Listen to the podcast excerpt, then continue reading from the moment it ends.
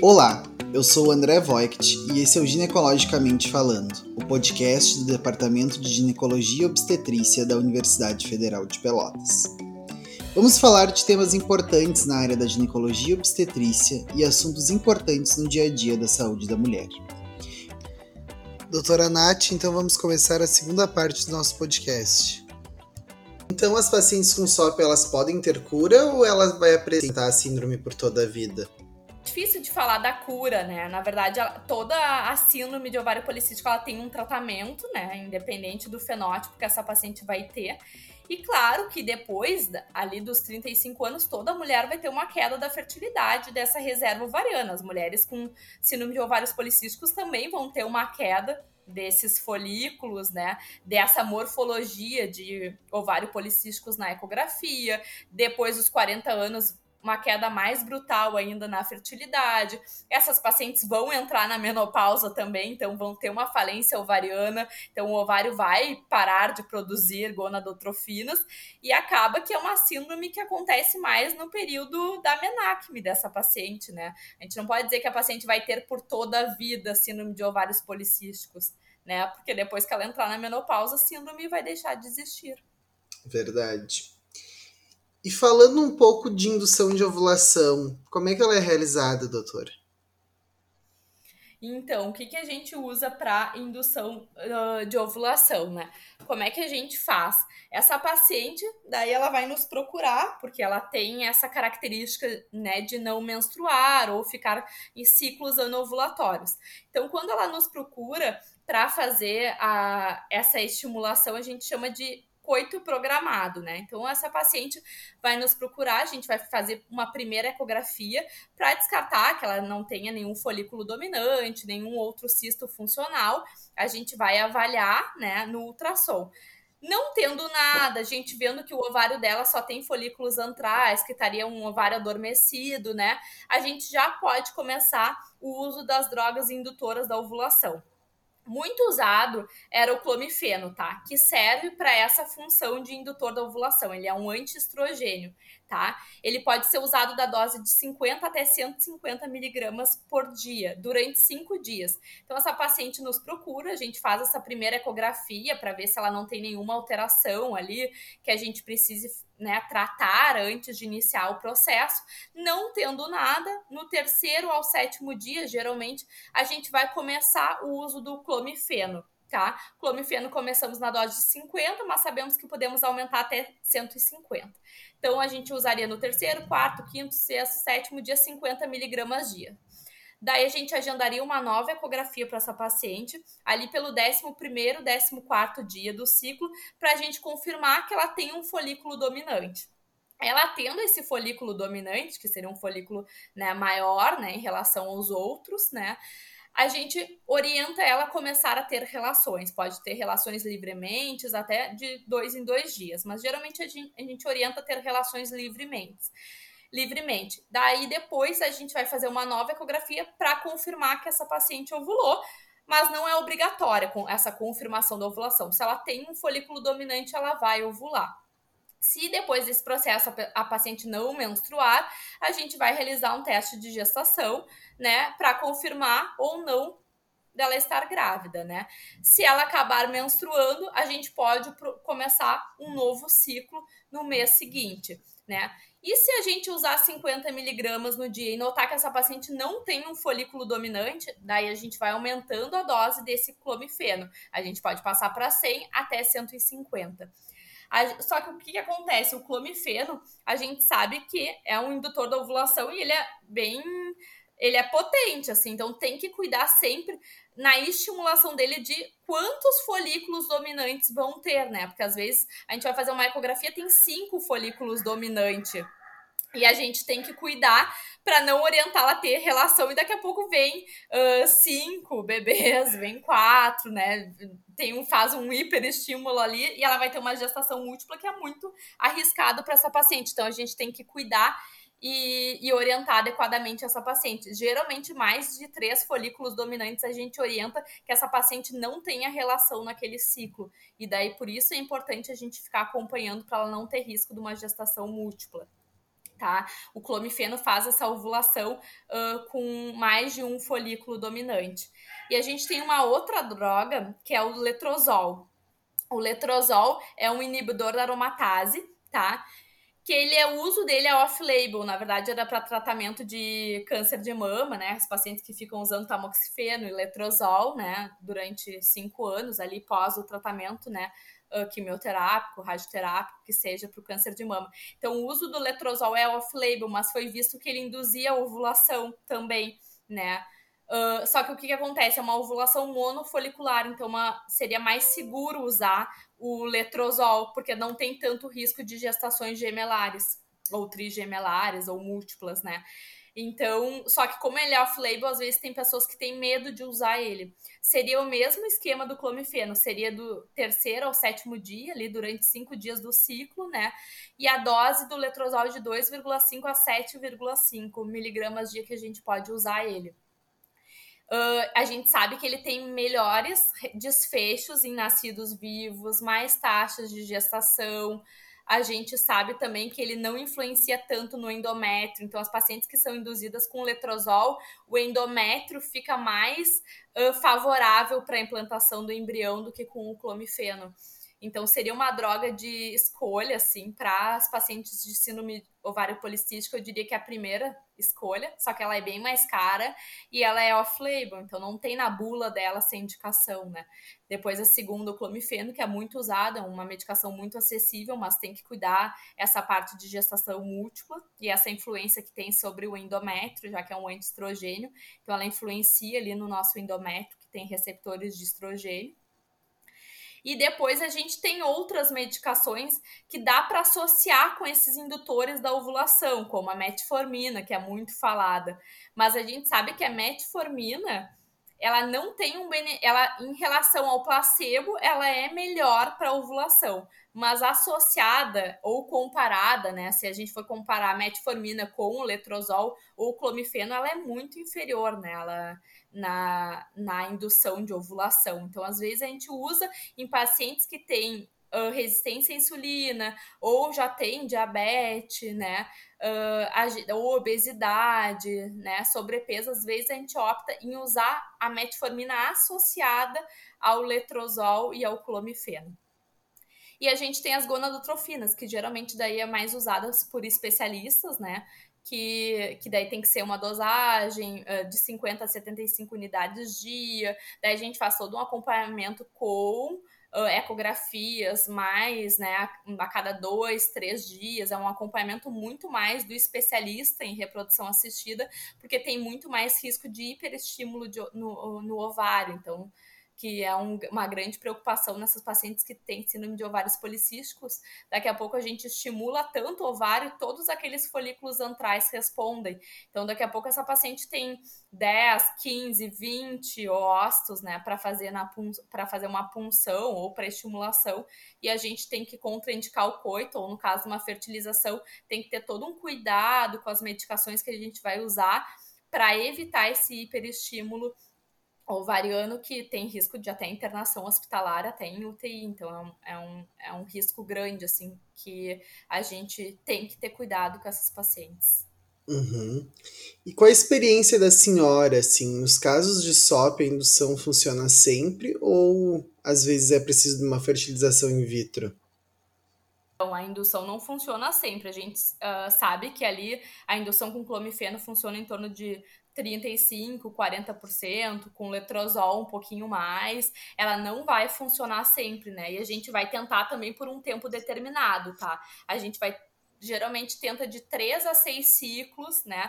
Às vezes a gente começa com clomifeno, né? Depois tenta o letrozol, ou a gente começa com o letrozol, mas o ideal é não tentar mais que seis ciclos com essas drogas indutoras da ovulação. Então, se durante esses seis ciclos, esses seis meses, a paciente não engravida, a gente tem que pensar ou numa inseminação intrauterina, se ela não tem nenhum problema tubário, né? Ou pensar também numa fertilização in vitro.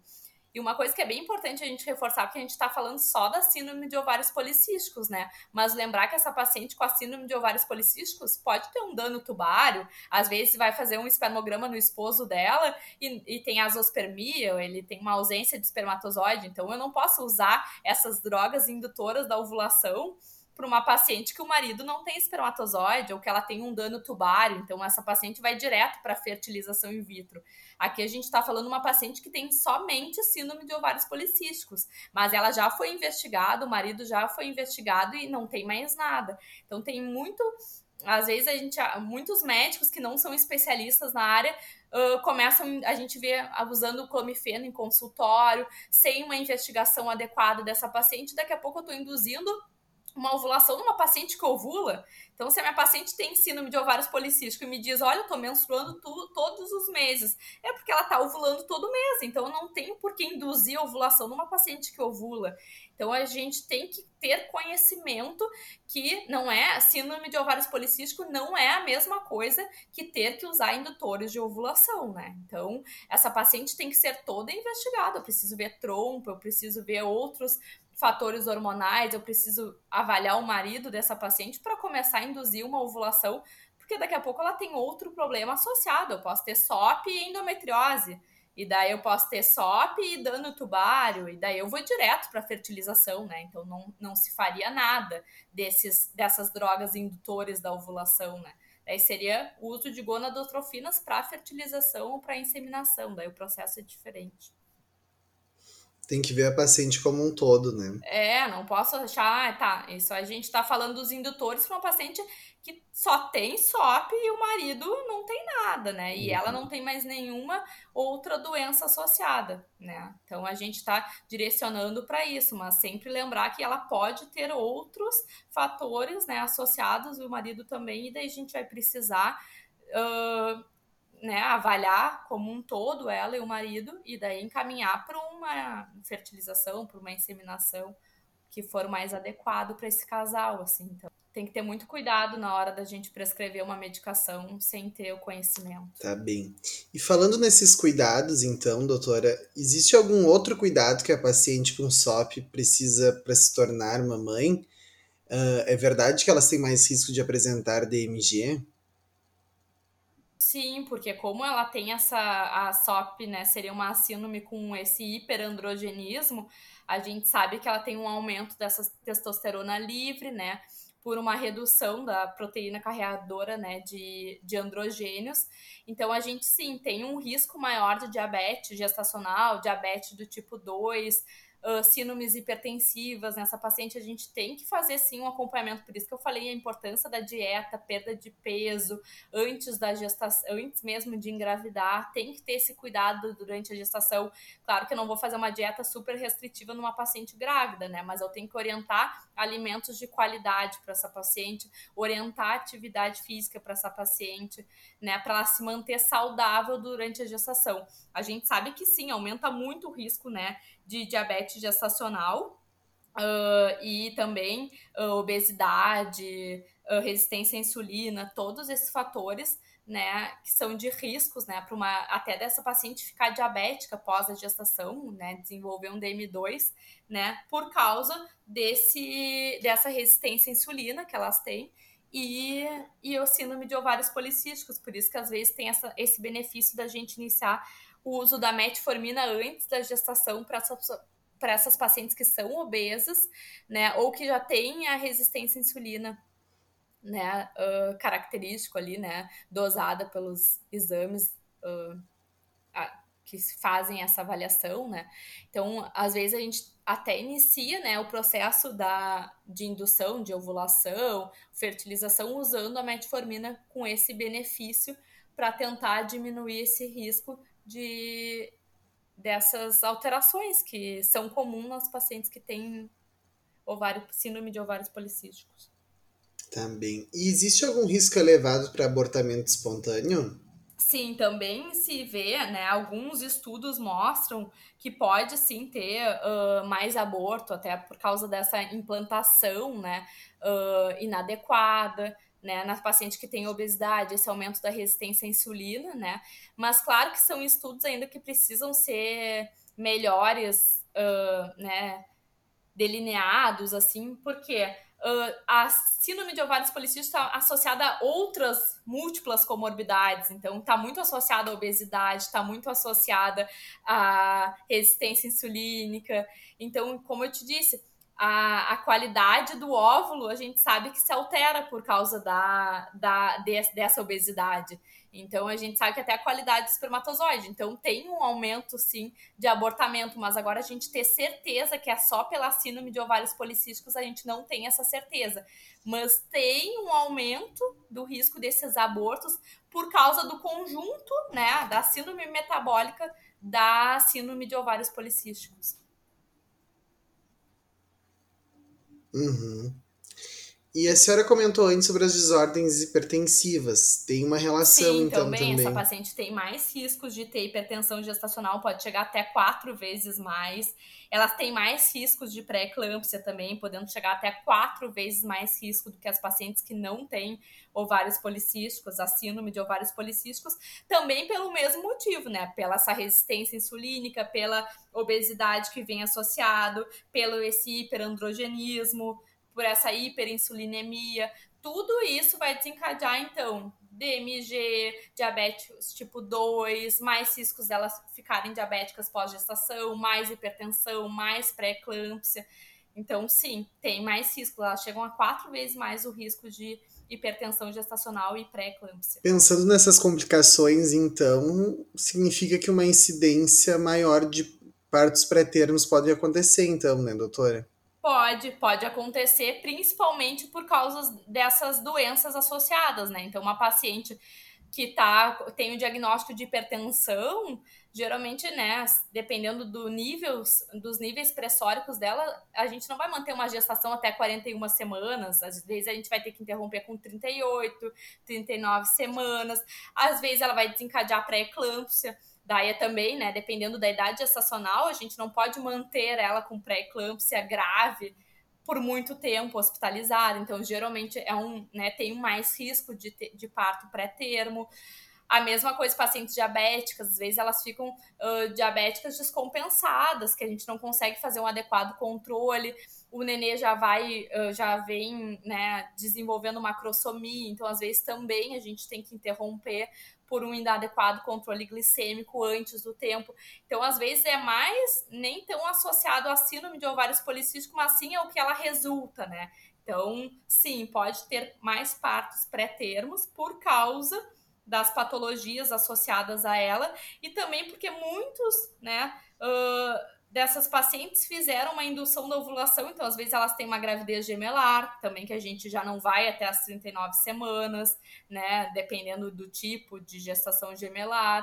Às vezes elas passam por um processo de, uh, de, de, de técnica de reprodução assistida, como uma fertilização in vitro. Daqui a pouco essa paciente já é mais velha, já tem 39, 40 anos, né, já tem mais riscos de outras doenças, né, de desenvolver outras doenças. Então, às vezes, a gente já, já agenda ali uma uma cesariana também para essa paciente, para não correr o risco. Então, sim, tem mais uh, risco de, uh, né, tem mais risco de parto pré-termo, mas muito mais pelas patologias associadas do que somente a síndrome de ovários policísticos. Se a paciente tivesse síndrome de ovários policísticos, mas fosse uh, magra, né, não tivesse um ganho de peso significativo na gestação, não tivesse desenvolvido pré-eclâmpsia, hipertensão gestacional, diabetes gestacional, nada, bom, daí sim, essa paciente não vai ter uma diferença em relação às pacientes sem a síndrome de ovários policísticos. Uhum. E existe alguma via de parto preferencial? Não, a via de parto é obstétrica, tá? E vai depender do se aparecer uma outra patologia associada, e mesmo assim, a maioria, de, como eu falei, a hipertensão gestacional, pré-eclâmpsia, eclâmpsia, a gente sabe que geralmente a via de parto, quem escolhe e define é obstetra pelo risco, né? Uh, mas geralmente pode o parto normal tranquilamente. Não é indicativo de cesariana tá? Só pela síndrome de ovário policístico não tem essa indicação. Tá. E para o bebê, existe alguma complicação mais comum? Então, para o bebê pode ter algumas complicações, principalmente se tiver uh, uma associação a essas outras patologias, né? Então, uma paciente com diabetes gestacional ou, ou DM2 prévia gestação, até sem um controle adequado glicêmico, a gente tem um maior risco de um bebê macrossômico, né? Tem mais risco de mortalidade perinatal, né? Então, uh, mais risco de hiper e hipoglicemias intraúteros que podem a, a, uh, acabar, né, tendo né, o desfecho desfavoráveis como uma morte intraútero, tem mais risco uh, de malformações cardíacas. A gente sabe que paciente uh, que tem diabetes gestacional ou diabetes prévio tem um mais risco de algumas alterações cardíacas, né? Então, sim, tem mais risco para esse nenê, dele ser macrossômico, de ter mortalidade perinatal, de ter um natimorto, né? Então, o nascimento de um, de um feto falecido, né? Pode ter um mais risco de um baixo apigar, né? Uh, no primeiro no primeiro cinco minutos ali de avaliação. Pode ter mais risco de hipoglicemia neonatal. Então, pacientes que estão, né? Uh, com a, o, um inadequado controle glicêmico, o nenê também tem, sente essas alterações, né? Causados né, intraútero, então ele pode ter mais risco de, quando nascer, fazer hipoglicemia neonatal, tem mais risco de internação né, em UTI neonatal, tem mais incidência de prematuridade, como a gente já falou, por causa das outras patologias associadas, às vezes tem que nascer antes do tempo, então tem mais risco de prematuridade, né? Tem mais risco de, de como tem gestação múltipla, de também ter essa associação com a prematuridade, o, o parto pré-termo. E né, sempre lembrar que no futuro esse bebê também pode ter outros riscos, né? Mais risco de desenvolver algumas alterações uh, respiratórias, como a asma, mais distúrbios metabólicos e do sistema nervoso central. Então, tem muitos estudos, inclusive um dos estudos que foi mantido a metformina durante a gestação nessas pacientes com SOP, viu que essas crianças, depois, depois dos quatro anos, elas tiveram maior, pe maior peso, né, maior ganho de peso do que as pacientes que não usaram metformina. Né, durante a gestação. Então, até o uso da metformina antes da gestação está indicado para as pacientes com síndrome de ovários policísticos, mas não tem indicação da gente manter a metformina só pela síndrome de ovários policísticos. Claro que se essa paciente desenvolver um diabetes que não é controlado com dieta, Daí a gente pode usar a metformina por outro motivo, daí pelo critério de diabetes gestacional ou diabetes tipo 2. Mas a paciente com SOP somente, que não desenvolveu diabetes gestacional, não precisa manter a metformina na gestação, porque foi visto que esses essas crianças, dessas mães que usaram metformina durante a gestação, tiveram mais ganho de peso uh, até o quarto ano de vida, em relação às mães de uh, que tinham síndrome de ovários policísticos e não usaram metformina durante a gestação. Então a gente tem que ter esse cuidado, porque essa criança do futuro, ela tem muito mais risco de, de desenvolver diabetes, hipertensão, né, asma, algumas alterações neurológicas, a gente tem que ter muito, muito cuidado. E essa paciente nossa também, ela vai ter mais risco de permanecer diabética, de permanecer uh, hipertensa. Acredito que é isso por hoje, então, doutora. Uh, acho que foi um papo de muito conhecimento. E a senhora teria mais alguma colocação? Eu acho que sempre é importante, né? Eu acho que eu frisei bastante ali, mas a gente entender que a síndrome de ovários policísticos tem vários fenótipos. Eu acho que isso é uma das, uma das teclas, assim, que a gente está uh, reforçando, né? Muito. Uh, que sim, ela tem vários fenótipos, e não, então não é porque eu tenho a síndrome de ovários policísticos que eu vou ser infértil, ou que eu vou ter um ultrassom característico. Então a gente tem que explicar para nossa paciente, geralmente inclusive, inclusive eu desenho para minhas pacientes no consultório, explicando esses critérios e por que ela tem ou por que ela não tem, quais são os riscos né?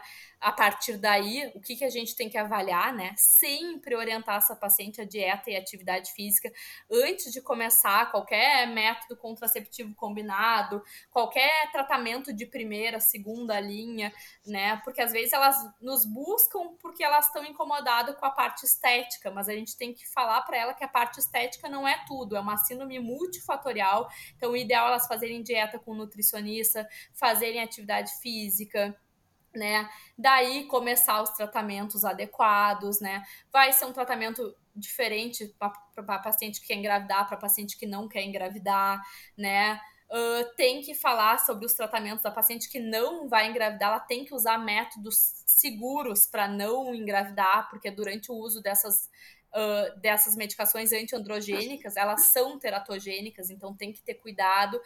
E depois que a paciente né, tiver a gestação, uh, se ela tem esse plano né, de gestar e tiver essa gestação de sucesso, ela tem que seguir acompanhando com exames laboratoriais, a gente tem que avaliar a glicemia dessa paciente, a gente tem que ver resistência à insulina, a gente tem que ver perfil lipídico dessa paciente, para orientar, né, uh, medicações, se ela precisa seguir usando ou não. Então a gente tem que saber se essa paciente ficou diabética, se ela ficou hipertensa, porque isso gera risco para uma próxima gravidez.